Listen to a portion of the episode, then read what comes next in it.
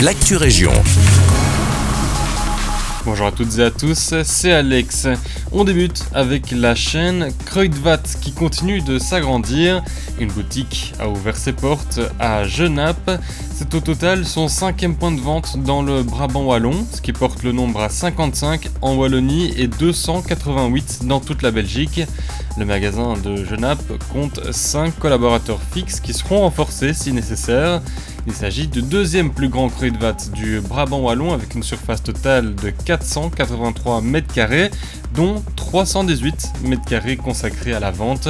Le nouveau magasin se trouve au 14 rue des Lilas et il est ouvert du lundi au samedi de 9 à 18h30.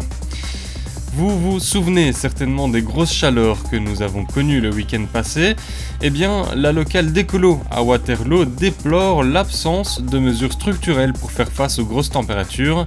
Elle se donc instaurer un plan canicule dans l'optique d'être préparée pour les prochaines vagues de chaleur. Écolo a proposé un plan comprenant 7 idées, dont la végétalisation des rues et des trottoirs qui pourrait être une première piste d'amélioration. Cela permettrait de climatiser l'air de manière naturelle. Et on termine avec une info trafic à Senef dans le cadre de la réalisation d'une déviation d'un collecteur à Arken. Des mesures de circulation ont été prises pour la période du 27 juin au 8 juillet. Le stationnement et la circulation des véhicules seront interdits à la rue de Chèvremont, pareil pour la rue Philippe Demoulin.